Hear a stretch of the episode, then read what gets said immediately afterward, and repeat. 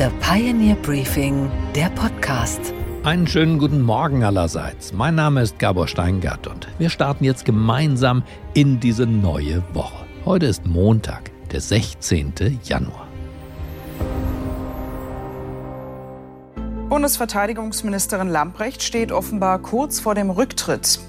Jetzt passiert wohl das, was viele sich lange schon gewünscht haben. Die Verteidigungsministerin Christine Lamprecht, ihr Name, tritt von ihrem Posten als Ministerin zurück. Offiziell bestätigt ist noch nichts, aber das fehlende Dementi des Kanzleramtes gilt in diesem Fall als Bestätigung.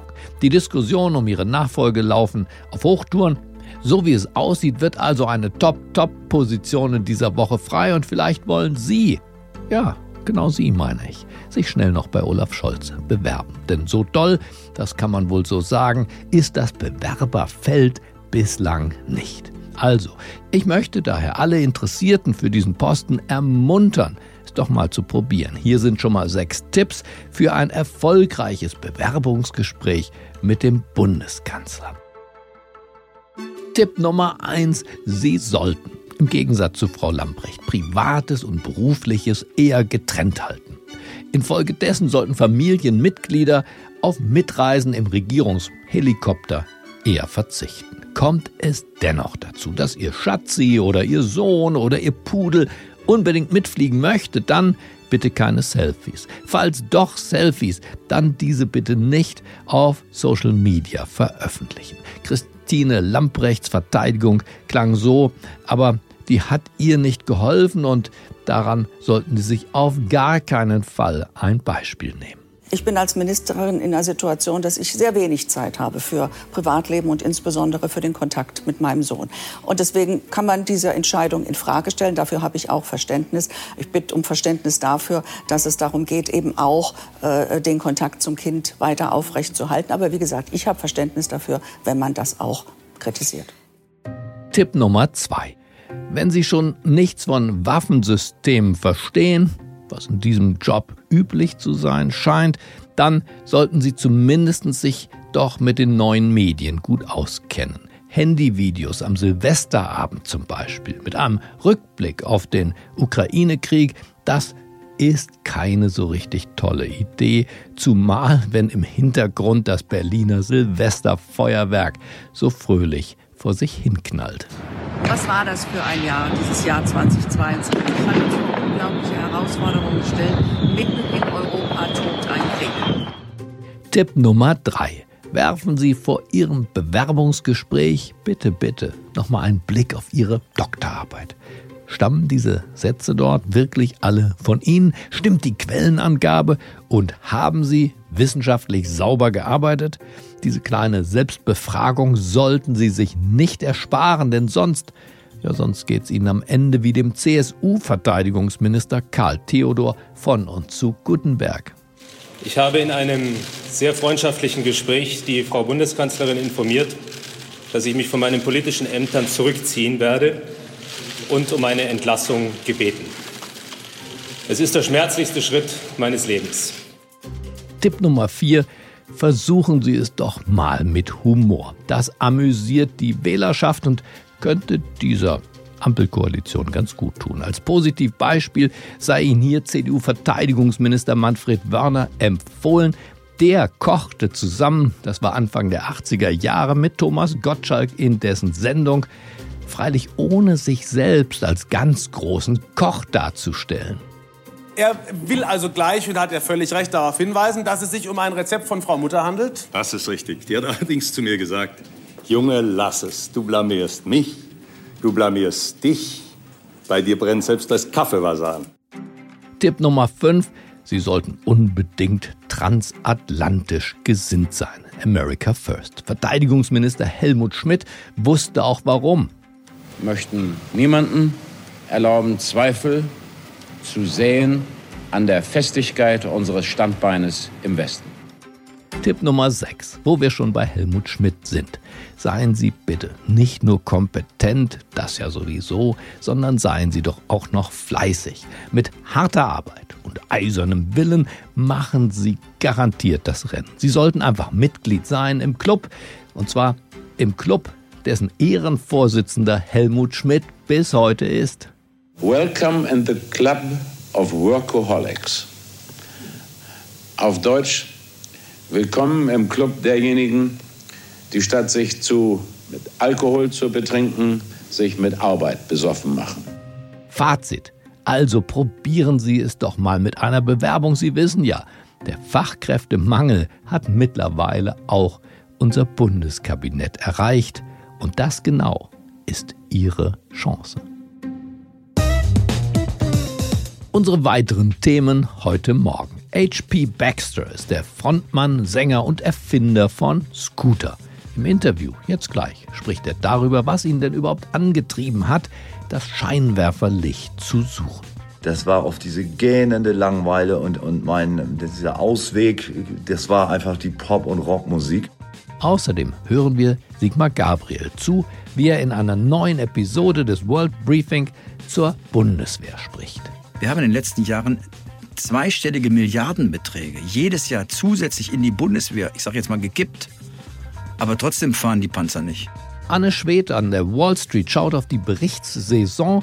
Wir staunen gemeinsam über die Wiedergeburt des Dieter Bohlen bei RTL und wir sprechen über die letzte Ruhestätte der Lisa Marie Presley neben ihrem Vater Elvis. Is everybody on the floor? We put some energy into this place. I want to ask you something. Are you ready for the sound of Scooter? In diesem Jahr feiert die Techno-Band Scooter ihr 30-jähriges Jubiläum. Hyper, hyper! Und Frontman H.P. Baxter, dessen Geburtsname eigentlich Hans-Peter Gerdes lautet, kann auf große Erfolge zurückblicken. 23 Singles von ihm haben es in die deutschen Top 10 geschafft. Das Erfolgsrezept? Na, hämmernde Beats, eingängige Textzeilen und das Ganze leicht ins Dadaistische verfremdet. Aber nicht nur hierzulande war und ist Scooter erfolgreich. Auch in den britischen Charts sind Top 10 Platzierungen keineswegs ungewöhnlich. Zum 30-jährigen Bandjubiläum ist in der vergangenen Woche jetzt die Dokumentation FCK 2020, ausgesprochen FAK 2020, mit Bezug auf das bescheidene Corona-Jahr 2020, in den Kinos erschienen. Regisseurin Cordula Kablitz-Post hat Scooter über zwei Jahre lang begleitet. Naja, und zwar die Corona-Jahre, in denen die Band faktisch lahmgelegt war. Ich wach morgens auf, scheiße, ist ja jetzt Corona-Krise. Da wurden dann auch die alternativen Auftrittsformen diskutiert. Ich habe mir das mit den Autokinos jetzt mal durchgelesen. Das finde ich so scheiße. Also ich würde niemals in einem Autokino spielen. Wenn da wirklich richtig Sound wäre und das dröhnt, dass die Scheiben wackeln da von den Autos. Aber so ist das für mich, kommt das gar nicht in Frage. Die Doku gewährt auch private Einblicke. Zum Beispiel können wir H.P. Baxter beim Texten zuschauen. Lyrical Miracle, why them call me Bim Bam. Ich habe mir gedacht, das bunte Leben des Hans-Peter Gerdes, das könnte Sie und mich interessieren. Also klingen wir doch mal gemeinsam bei HP Baxter durch und lassen uns den Erfolg von Scooter und seine Sicht auf die Welt erläutern. Einen schönen guten Morgen, aber mit wem spreche ich eigentlich? Mit Hans-Peter Gerdes oder mit HP Baxter?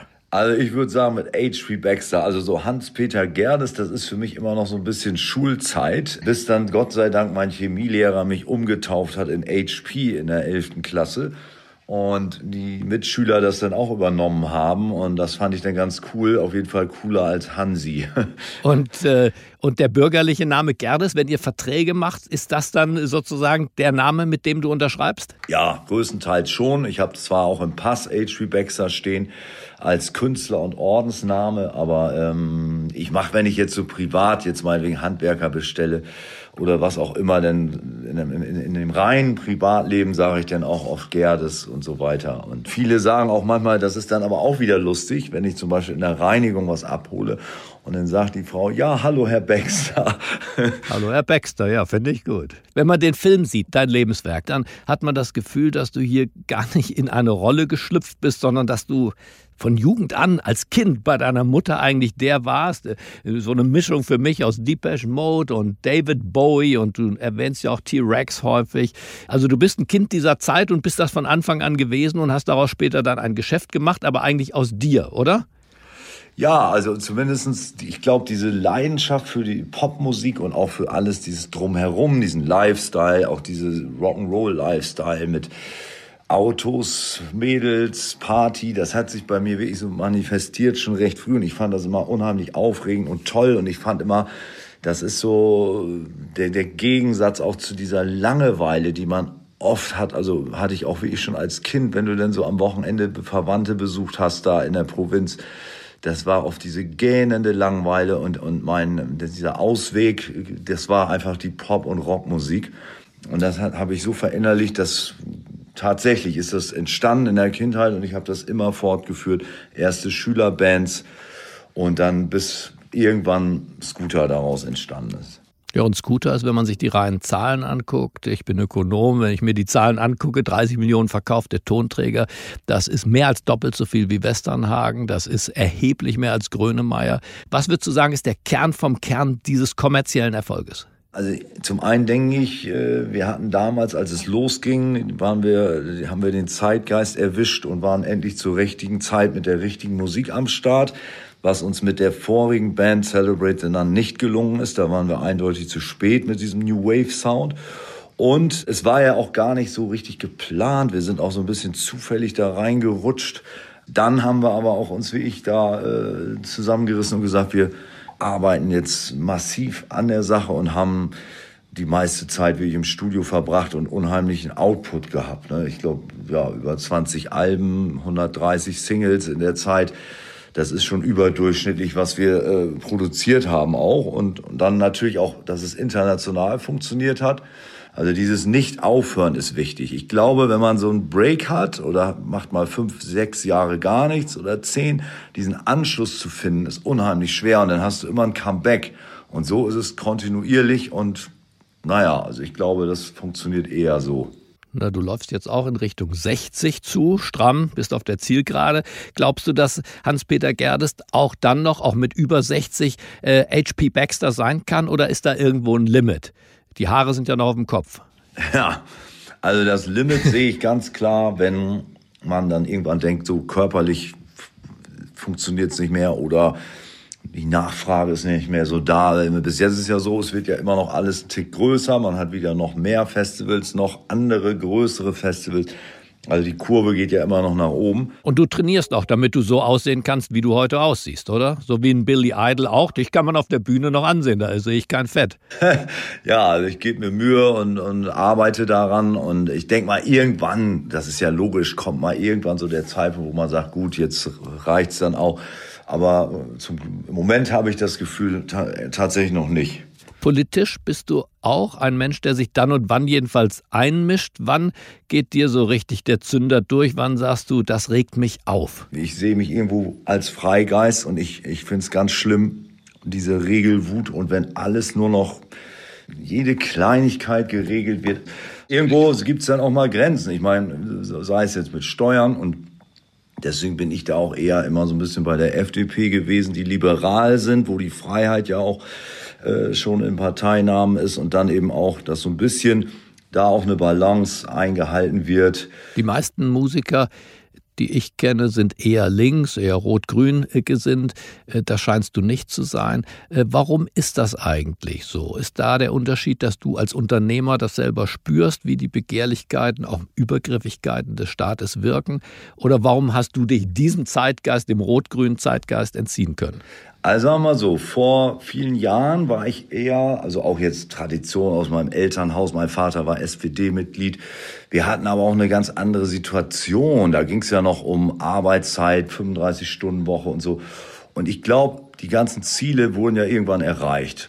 Und ich habe manchmal das Gefühl, dann suchen sich, die, dann sucht sich zum Beispiel auch die SPD oder so irgendwelche Themen, weil sie sich, weil die, die eigentlich ist das schon obsolet. Also eigentlich alles, was man so erreichen wollte, das wurde ja alles schon erreicht. Und dann wird es irgendwann komisch. Und als die Grünen sich noch ein bisschen mehr um Naturschutz und so gekümmert haben, das war ja, als die Partei noch relativ jung war, ich weiß noch mit als ich wahlberechtigt war, habe ich auch die Grünen gewählt, weil ich, ich, ich bin auch sehr so der Natur zugewandt und ich finde auch toll, wenn man nicht alle Bäume abholzt. Aber wenn das immer mehr in diese sozialistische Richtung geht, so dieses einseitige, nur noch Elektro, es wird immer alles so ausgeschlossen, anstatt so eine Art Kombination zu finden, so ein Kompromiss. Nein, das wird immer so völlig extrem, alles in eine Richtung, alles auf eine Karte. Deutschland immer als Musterschüler voran und auch mit der Abschaffung da Ausstieg, Atomenergie und so weiter, finde ich auch alles völlig lächerlich. Ein Land weiter, da bauen die neue Kraftwerke. Also das macht alles keinen Sinn. Und ich bin immer der Meinung, wenn, wenn so der gesunde Menschenverstand abhanden kommt, wird es schwierig. Verstehe. Die meisten deiner Kollegen, also äh, Peter Maffay zum Beispiel, aber auch Westernhagen, Grönemeyer, sind an irgendeiner Stelle politisch geworden oder sind immer mal wieder politisch. Das habe ich bei Scooter jetzt noch nicht festgestellt. Also wo wäre für dich die Schwelle, dass du dich tatsächlich auch in der Musik politisch ausdrückst? Also im Grunde genommen sehe ich, halte ich das gar nicht jetzt für meine oder unsere Aufgabe. Wenn ich das jetzt so, wenn ich mich da geäußert habe, ist das eher als Privatmensch und das würde ich jetzt so mit der Band, also Scooter ist eigentlich, finde ich, dafür da, um abzuschalten von dem, worüber wir gerade gesprochen haben, sondern einfach mal alles hinter sich lassen, zwei Stunden durchdrehen, eine gute Zeit haben. Und da, da hatte ich auch tolle Reaktionen, als es bei uns losging mit der ersten Tour, jetzt nach Corona und Backstage so ein paar Fans sind ja dann immer mal da mit Meet and Greet oder wie auch immer. Und da kam ein jüngerer Mann und sagte zu mir, er war den Tränen nah,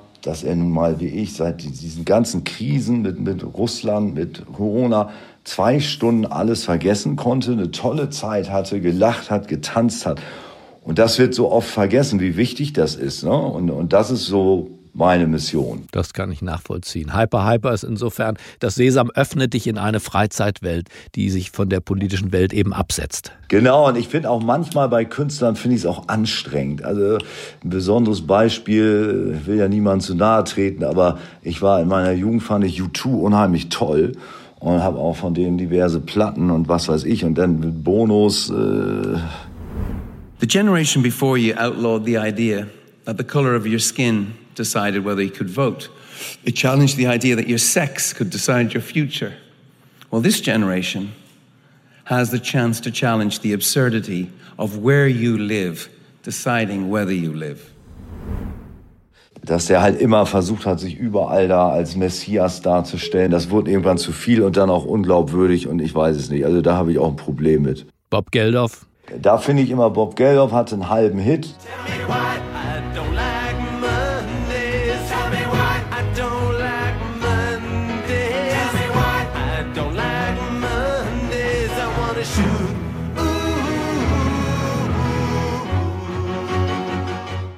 I Don't Like Mondays und ist dann, wird dann so da als der große Superhero. Sehr lange her alles, aber das hat mich damals auch gestört, muss ich sagen. Was mit Udo Lindenberg?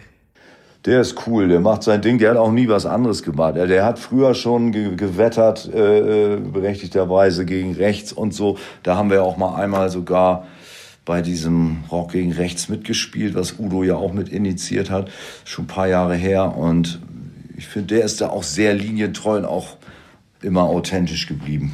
Seid ihr untereinander eigentlich sozusagen befreundet, vernetzt, tauscht ihr euch aus? Also du und deine Generation deutscher Künstler, das war ja eine ganze Generation, die tatsächlich äh, damals auch die, die musikalische Szene in Deutschland ja, über zehn Jahre lang mindestens geprägt hat, nämlich mal die Toten Hosen noch dazu, die Ärzte und andere. Freundschaft ist da ein sehr gewagter Begriff. Also so kollegenmäßig würde ich sagen, habe ich auch einen guten Draht zu Jan Delay zum Beispiel oder ich hatte neulich mal eine sehr schöne Begegnung mit Westbam. Aber im Großen und Ganzen würde ich jetzt, habe ich eigentlich keinen wirklichen Freund aus der Szene oder aus der Branche. Warum? Weil du ein Einzelgänger bist oder weil die Branche auch einzelgängerisch veranlagt ist? Beides. Und wenn nichts mehr geht, was machst du dann eigentlich? Wirst du dann wieder Dentalkaufmann, wie alles anfing? Ich glaube, ich werde dann Privatier, gehe nach Mabea oder sonst wo und äh, lege mich in die Sonne. Keine Ahnung. Aber bis dahin ist noch ein bisschen Zeit, oder? Ja, ich glaube, da bin ich auch nicht der Typ zu. Das, also ich denke, man, es wird eher so sein. Äh, ich habe ja das vorletzte Motorhead-Konzert erleben dürfen mit Lemmy. Der ist ja auch dann fast irgendwann umgekippt oder zumindest zwei Tage nach der letzten Show. Und ähm, ich würde das auch gerne, solange man fit ist, eigentlich weitermachen. Macht mir einfach auch zu viel Spaß. Verstehe. Dann bedanke ich mich sehr für unser Gespräch. HP Baxter, ich wünsche dir allen erdenklichen Erfolg. Vielen Dank, Gabor, und ja, bis irgendwann. Quo Vadis Bundeswehr? Diese Frage stellt sich nicht nur, weil Frau Lamprecht bald ihren Schreibtisch räumen wird. Seit Jahren weiß Deutschland nicht so recht, was es eigentlich mit seiner Armee anfangen soll. Die Truppe, die 1955, also zehn Jahre nach Kriegsende unter Adenauer ins Leben gerufen wurde, naja, diese Truppe wirkt heute nur bedingt abwehrbereit. Kaputte Panzer, Brandbriefe der Generalität, hohe Kosten, wenig Effektivität. Meine Kollegin Chelsea Speaker hat dazu mit dem ehemaligen Vizekanzler Sigmar Gabriel in einer neuen Episode ihres gemeinsamen World Briefing gesprochen. Der Sozialdemokrat findet erstaunlich klare Worte. Trotzdem wollen einige NATO-Mitgliedsländer, dass dieses 2-Prozent-Ziel, also 2 Prozent der Wirtschaftsleistung des Landes fließt in die, in die eigene Verteidigungsausgaben, dass dieses Ziel neu verhandelt wird. Deutschland sträubt sich dagegen. Wir haben dieses 2-Prozent-Ziel im letzten Jahr auch nicht erreicht. Wäre es angesichts des Zustandes der deutschen Streitkräfte nicht angebracht, uns in die Richtung zu bewegen zumindest? Also der Zustand der deutschen Streitkräfte hat nur zum Teil etwas mit der Frage der Finanzierung zu tun. Der Zustand der deutschen Streitkräfte ist so, wie er ist, weil er über viele Jahre hinweg gab es in Deutschland nur eine einzige Aufgabe innerhalb der Bundeswehr. Den Afghanistan-Einsatz am Laufen zu halten. Alles andere wurde dem untergeordnet. Das war die Idee, Territorialverteidigung spielt eigentlich keine Rolle mehr. Out-of-Area-Einsätze und in Afghanistan, das muss laufen. Und es lief ja auch. Dabei sind viele, viele andere Dinge liegen geblieben, die jetzt aufgearbeitet werden müssen. Auf einmal sind wir wieder bei der Territorialverteidigung. Mhm. Wir haben offensichtlich erhebliche Mängel im Beschaffungswesen. Äh, das heißt, da hat Deutschland eine Menge zu tun, ganz neben der Frage, wie viel Geld geben wir aus. Wir haben in den letzten Jahren zweistellige Milliardenbeträge jedes Jahr zusätzlich in die Bundeswehr, ich sage jetzt mal, gekippt. Aber trotzdem fahren die Panzer nicht. Wessen Schuld ist dieser Zustand der, der Bundeswehr? Also es gibt auch natürlich äh, Diskussionen, äh, die SPD und die CDU vers versuchen sich gegenseitig die Schuld dafür zuzuschieben. Sie waren ja Wirtschaftsminister ungefähr drei Jahre lang bis 2017. Wie nehmen Sie als jemand, der wirklich dabei gewesen ist damals, wie nehmen Sie diese Debatte wahr? Ich habe damals in meiner Partei als einer der wenigen äh, nicht gut gefunden, die Abschaffung der Wehrpflichtarmee. Ich verstehe, warum das passiert ist. Die Wehrgerechtigkeit war nicht mehr zu halten. Aber diese Aussetzung wird sie ja formell genannt. Die ist verbunden worden mit einem Verteidigungsminister äh, zu Gutenberg, der dann fünf Milliarden versprach, bei der Bundeswehr einzusparen. Alle seine Nachfolger hatten eigentlich mit diesem Fehler zu tun. Und dahinter stand die auch in der SPD und ich glaube auch bei Grünen und anderen geteilte Auffassung, es geht jetzt eigentlich um eine Armee im Einsatz und zwar im Auslandseinsatz. Und nicht mehr um die Armee, die Territorialverteidigung macht. Das ist eine ganz andere Idee von Armee. Nur mal zur Erinnerung, in der alten westdeutschen Bundesrepublik hatten wir 500.000 Mann unter Waffen. 500.000. Heute haben wir 180.000 und wir sind nicht sicher, ob jeder eine Waffe hat. Die beiden sprechen auch über den Krieg in der Ukraine und über die Rolle Russlands. Der Ex-Außenminister Gabriel sieht Putins Reich auf dem Weg zu einem Schurkenstaat. Das alles in der neuen, wirklich spannenden Folge des World Briefings, jetzt auf thepioneer.de oder auch in der Pioneer App. Und was ist heute an den Finanzmärkten los? Da hat an der Wall Street die Berichtssaison gestartet, harte Zahlen für die Investoren. Und vor Ort ist jetzt unsere Frau für die Finanzen, Anne Schwedt. Einen wunderschönen guten Morgen, Anne. Guten Morgen, Gabor. Lass uns doch erst noch mal einen Blick auf die Zahlen der großen Banken werfen. JP Morgan, Bank of America, Citigroup und Wells Fargo haben sich in die Bücher schauen lassen. Was ist die Essenz daraus, Anne? Also die Zahlen an sich fielen eher durchwachsen aus. Bei Wells Fargo hat sich zum Beispiel der Profit im abgelaufenen Quartal halbiert. Da hieß es, die Bank bereite sich auf eine Wirtschaft vor, die noch schlimmer wird als in den vergangenen Quartalen. JP Morgan konnte mit seinem Umsatz zwar die Analystenerwartungen übertreffen, das lag vor allem daran, dass JP Morgan durch die steigenden Zinsen jetzt mehr Geld verdient. In dem Bereich gab es einen Umsatzplus von 48 Prozent. Insgesamt stand unterm Strich ein Plus von 6 Prozent bei den Gewinnen. Aber auch da gab es warnende Töne und die Bank sagte, sie werde mehr Reserven zur Seite packen, um Kreditausfälle ausgleichen zu können. Sie erwarte nämlich im besten Fall eine milde Rezession. Sie erhöhte deshalb im abgelaufenen Quartal die Reserven bereits um knapp 50 Prozent. Die Rezession werde es wohl im letzten Quartal dieses Jahr geben mit einer Arbeitslosigkeit von knapp 5 Prozent. Und auch bei der Citigroup und der Bank of America hieß es, man erwarte eine Rezession. Bei der Citigroup ging die Gewinne um 21 Prozent zurück, eben auch weil die Bank mehr Reserven für Kreditausfälle zurückgelegt hat. Und bei der Bank of America konnten die Einnahmen durch höhere Zinsen auch nur knapp die Verluste aus anderen Bereichen, die eben mit einer schwächelnden Gesamtwirtschaft zusammenhängen, ausgeglichen werden. Also insgesamt, Gabor, die Banken können zwar von den steigenden Zinsen profitieren, die dadurch ausgelösten Rezessionsängste führen aber dazu, dass die Banken mehr Geld als Reserven zurücklegen, was sich wiederum negativ auf die Bilanz schlägt. Welche Termine werden in dieser Woche noch wichtig für die Anleger? Wir haben heute tatsächlich noch einen Feiertag und deshalb sind die Märkte heute noch geschlossen. Ab morgen geht aber dann die Berichtssaison mit Vollgas weiter. Morgen mit den Zahlen von Goldman Sachs, Morgan Stanley und United Airlines und dann später die Woche noch so Dinge wie Procter Gamble und Netflix.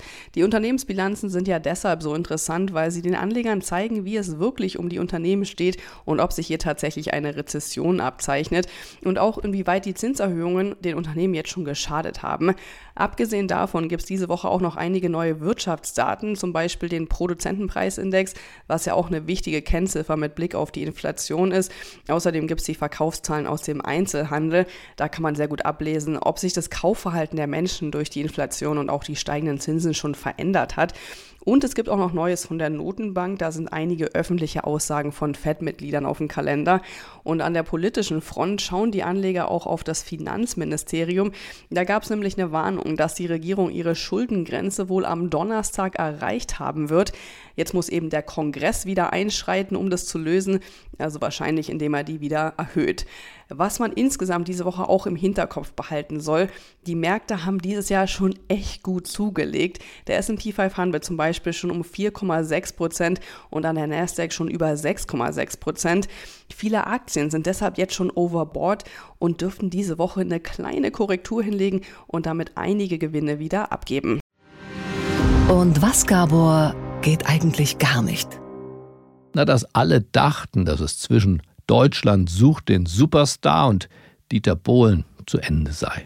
Zumindest die, die diese RTL-Castingshow im vergangenen Jahr noch gesehen haben. Mit einer durchschnittlichen Einschaltquote von 1,86 Millionen Zuschauern waren das nicht mehr ganz so viele. Was war passiert? Vor zwei Jahren, zum Ende der 18. Staffel, da sägte RTL seinen Juryvorsitzenden Dieter Bohlen sein Name ab. Der Grund? Naja, eine Neuerfindung war angesagt. Bei RTL, nicht bei Dieter Bohlen. RTL wollte rein ins familienfreundliche Fernsehen.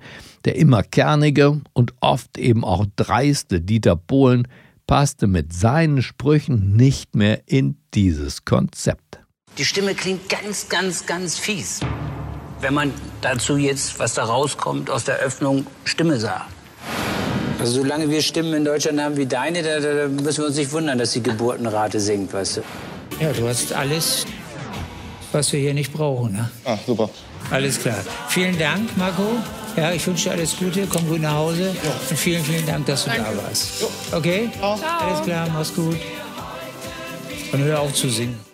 Familienfernsehheld Florian Silbereisen übernahm das Amt. Die Langeweile kam auf den Bildschirm, die Quote halbierte sich. RTL suchte also den neuen Dieter Bohlen. Und weil man den nicht fand, holte man eben den alten zurück und gab ihm einen Neuanstrich. Dieter Bohlen 2.0. Der Dieter ist plötzlich ganz nett und als eine Kandidatin seinen eigenen großen Song Cherry Cherry Lady vorträgt, den er ja einst mit Kollege Thomas Anders aufnahm,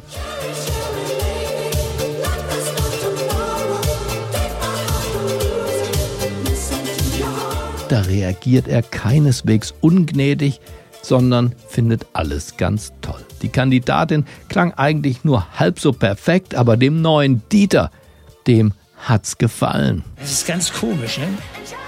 Also wenn, wenn du das jetzt singst, so als Frau in deinem Stil da, dann finde ich den Text richtig gut. Ja, er ist gut. Ja. Wenn Thomas Anders das immer gesungen hat, hat mich das nicht so berührt. Mhm. Ich habe noch nie so eine Version gehört davon. Der Kompliment, ganz, ganz, hat mir wirklich sehr, sehr gut gefallen. Drei Millionen Menschen sahen sich dieses Comeback am vergangenen Samstag an. Und diese Zuschauerquote, das ist die einzige Währung, die zählt. Zumindest im Fernsehen. Okay, Gabor, und was hat dich heute Morgen wirklich überrascht? Dass Elvis Presley gerade mal 22 Jahre alt war, als er für 100.000 Dollar eine Villa in Memphis, Tennessee kaufte. Der junge Mann hatte ein Jahr des Weltruhms bereits hinter sich. 1956 nämlich, das war das Jahr seiner Geburt als Superstar des Rock'n'Roll. Und seine Songs läuteten eine neue Ära ein. Well, since my baby left me, well, I found a new place to dwell. Well, it's down at the end of Lonely Street, that heartbreak hotel where I'll be. I'll be just so lonely, baby. Well, I'm so lonely. I'll be just so lonely. Elvis merkte trotz seiner Jugend, dass er einen festen Ort brauchte. Einen Ort, an dem er Wurzeln schlagen und zu dem er immer wieder zurückkehren konnte. Von seinen Welttourneen, von seinen Filmdrehs, seinen Besuchen im Weißen Haus und auch von seinen Verirrungen im Leben. Es war der Ort, an dem er mit seiner späteren Frau Priscilla zusammenzog und an dem seine Tochter Lisa Marie ihre ersten Lebensjahre verbrachte. Es war auch der Ort, an dem er irgendwann dann alleine zurückblieb. Denn Priscilla hielt den Wahnsinn an seiner Seite nicht mehr aus, sie ließ sich scheiden. Elvis verabschiedete seine Frau standesgemäß mit einem Liebeslied. You're always on my mind.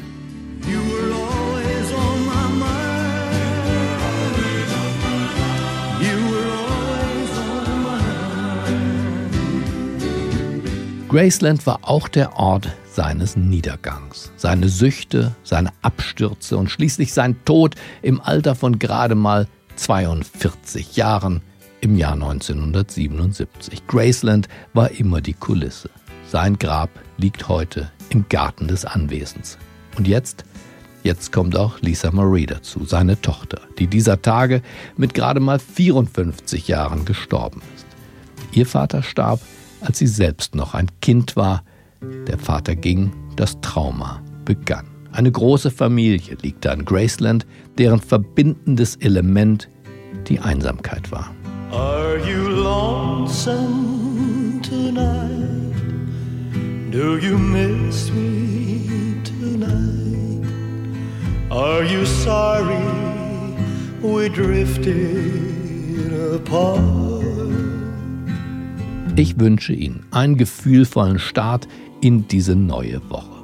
Bleiben Sie mir gewogen, es grüßt Sie auf das Herzlichste, Ihr Gabor Steingart. Is your heart filled with pain? Shall I come back again? Tell me, dear, are you lonesome tonight?